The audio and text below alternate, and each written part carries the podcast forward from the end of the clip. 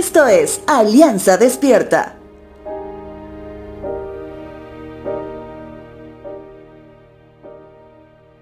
Si hablamos de cómo distinguir a una copia de la original, se conoce que debemos conocer muy bien a la original para poder distinguir las múltiples copias que pueden salir en el tiempo.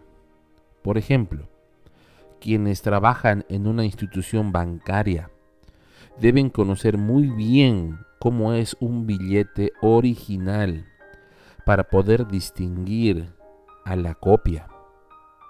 En ese sentido, el apóstol Pablo, cuando le escribe a su discípulo Timoteo, le recuerda que habrá copias que no son la original, tanto del Evangelio como de quienes comparten las buenas nuevas.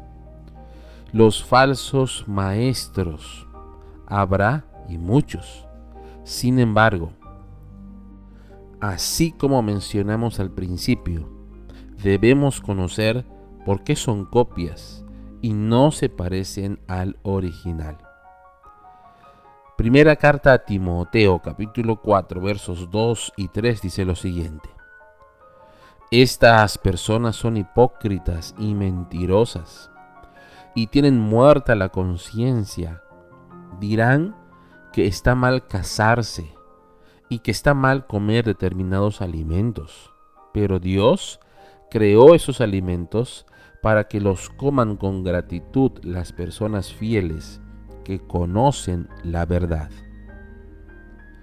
Entre las múltiples advertencias de los falsos maestros que encontramos en la palabra de Dios, aquí el apóstol Pablo afirma que un signo distintivo será lo que los falsos maestros dicen, ya que muchas personas hoy se presentan no necesariamente como maestros de la Biblia, sino como personas que afirman que son maestros del bienestar. Es por eso que vas a encontrarte con personas que te dirán que para qué vas a casarte si mejor debes convivir o personas que te incitan a dejar cierto tipo de alimentos por una conclusión subjetiva. Recuerda, aprendamos a distinguir al portador de las buenas nuevas por lo que dice y afirma con sus acciones, teniendo como antecedente las advertencias que hoy podemos tener por medio de hermanos mayores de la fe o inclusive por medio de un podcast como el que escuchas el día de hoy. Que Dios te bendiga.